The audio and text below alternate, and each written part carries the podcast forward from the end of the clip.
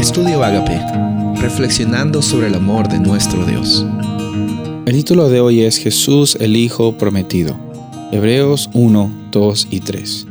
En estos posteros días nos ha hablado por el Hijo, a quien constituyó heredero de todo, y por quien asimismo hizo el universo, el cual siendo el resplandor de su gloria y la imagen misma de su sustancia, y quien sustenta todas las cosas con la palabra de su poder, habiendo efectuado la purificación de nuestros pecados por medio de sí mismo, se sentó a la diestra de la majestad en las alturas, hecho tanto superior a los ángeles, cuanto heredó más excelente nombre que ellos. Hemos leído estos versículos muchas veces a lo largo de esta semana.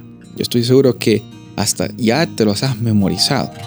Y al mismo tiempo, no sé si te ha pasado a ti, pero me pasa a mí, incluso al leer este versículo una vez más, encuentro una, una fase, encuentro algo más, eh, un aspecto más acerca de, de la iniciativa de Dios, acerca del carácter de Dios, acerca de cómo es que nada había sido dejado al azar ah, cuando Dios se puso en la iniciativa de alcanzarte a ti, alcanzarme a mí por medio del plan de salvación.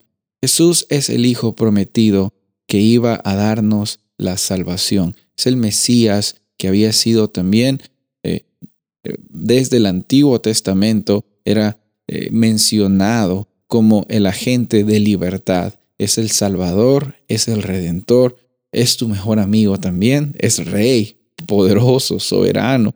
Hay bastantes aspectos de, del carácter de Dios que tú y yo podemos sacar una lista muy grande en estos versículos que hemos leído, Hebreos capítulo 1, del versículo 1 al 4. Pero nada de esto tiene sentido si es que no lo aplicamos en nuestra vida.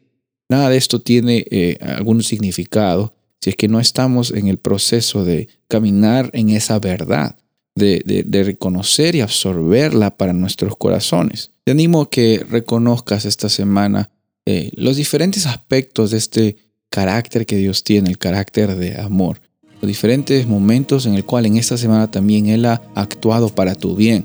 Quizás no te dio todo bien, pero yo estoy seguro que Dios ha actuado para tu bien, que reconozcas esa circunstancia que quizás a veces no tienes las respuestas que tanto estás buscando, pero lo que tienes es la certeza de que cada paso que estés dando es un paso asegurado y afirmado en la realidad de que Jesús es el Hijo prometido, es el Rey de Reyes, es nuestro Salvador.